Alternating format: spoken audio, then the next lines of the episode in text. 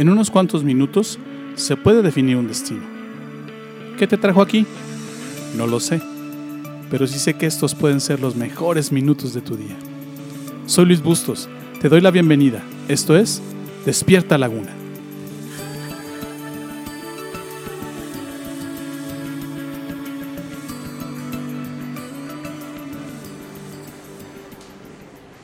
El viernes de Semana Santa recordamos el día en que Jesús fue juzgado y sentenciado a muerte por un grupo de personas que lo acusaron injustamente.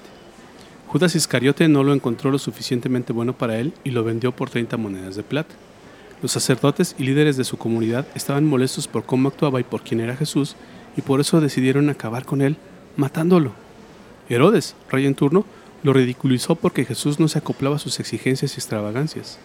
Pilatos, el procurador romano, no supo reconocer quién era Jesús en verdad, y eso lo confundió al grado de preferir ignorar su inocencia y finalmente ejecutarlo.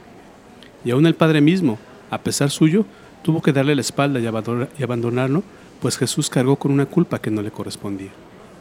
Sin embargo, Jesús se levantó finalmente de la tumba para demostrar que todos los que lo juzgaron estaban equivocados y que no había culpa en él. El Padre le dio la facultad de retomar su vida y volver a caminar erguido delante de sus acusadores. ¿Qué tenía Jesús que podía hacer eso? ¿Por qué le dio el Padre esa facultad? Jesús tenía algo que te puede ayudar a ti a soportar cualquier acusación y a levantarte ante tus enemigos o las circunstancias de la vida que amenazan con hacerte caer. Lo que Jesús tenía se llama integridad. Una cualidad o virtud que tú puedes obtener si haces lo mismo que Jesús hacía para cultivarla en su propia vida. ¿Cómo puedes recrear la integridad en tu vida? ¿Qué hace Jesús que puedes hacer tú para hacer crecer la integridad en tu vida y tener la fortaleza para siempre estar de pie y salir avante ante cada situación? Esta semana te estoy dando cinco consejos para hacer crecer tu integridad. Cinco consejos sacados del mismo comportamiento de Jesús. Aquí está el cuarto. Finca tu vida en la verdad de los principios de Dios. Juan capítulo 18 a partir del verso 37 dice así. Pilato le dijo, entonces, ¿eres un rey? Tú dices que soy un rey, contestó Jesús. En realidad, yo nací y vine al mundo para dar testimonio de la verdad.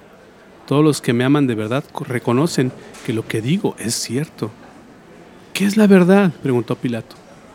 Entonces salió de nuevo a donde estaba el pueblo y dijo, Este hombre no es culpable de ningún delito, pero ustedes tienen la costumbre de pedirme cada año que ponga en libertad a un preso durante la Pascua. ¿Quieren que deje en libertad a ese rey de los judíos? Pero ellos contestaron a gritos, no, a ese hombre no queremos a Barrabás. El procurador romano, Pilatos, también juzgó y sentenció a Jesús. La referencia de Pilatos era su propia verdad. Pilatos pregunta, ¿qué es la verdad? La tenía frente a él encarnada en la misma presencia de Jesús y no supo reconocerla y la intercambió por la suya propia. A pesar de que no encontraba cargo en contra de Jesús, pues sus propias leyes eximían a Jesús de cargo, culpa y sentencia, prefirió darle la libertad a un verdadero criminal, a Barrabás. Aunque Pilato se lavó las manos, y eso es algo que todo el mundo conoce, lo cierto es que es culpable de no conocer la verdad. Si, hubiera, si hubiera conocido la verdad y hubiera fincado su vida en ella, habría entendido a Jesús y habría reconocido en él, en el Señor, la integridad de sus, propias, de sus palabras y de su vida. Hubiera reconocido a Jesús, que Él era la verdad. De igual forma que Pilatos, tú tienes la oportunidad de fincar tu vida en la verdad y hacer a un lado las mentiras. La integridad solo se cultiva y crece sobre la verdad.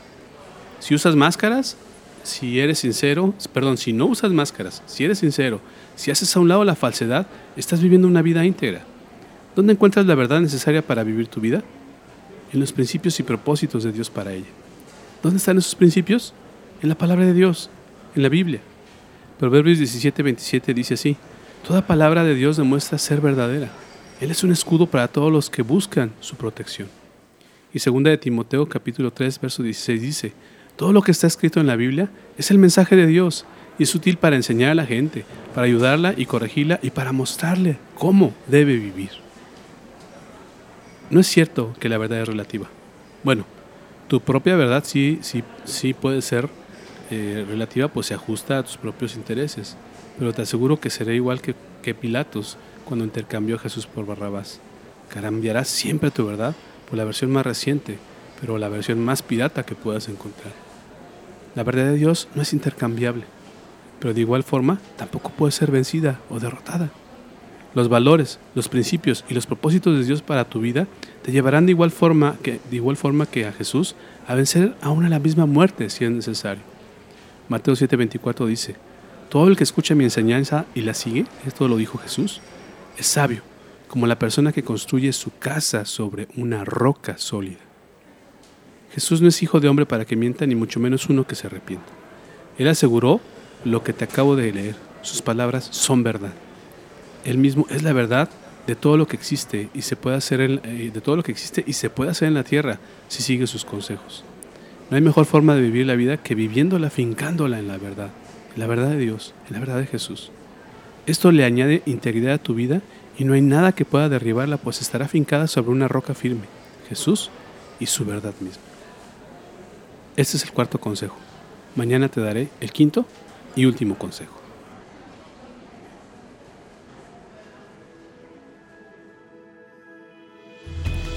¿Aprendiste algo hoy? ¿Lo que acabas de escucharte es útil? Esta serie no ha terminado, así que te invito a que me acompañes en los siguientes capítulos. Todavía hay mucho que aprender y aplicar.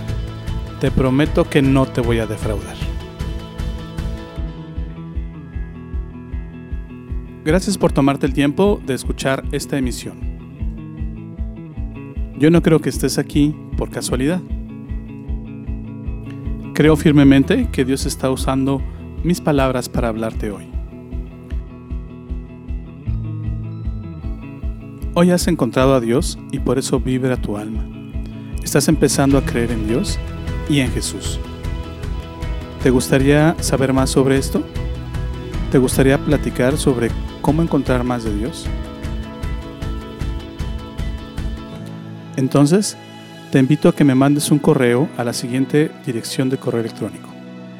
ill.despiertalaguna.gmail.com Escríbeme. Me encantaría conocer tu historia.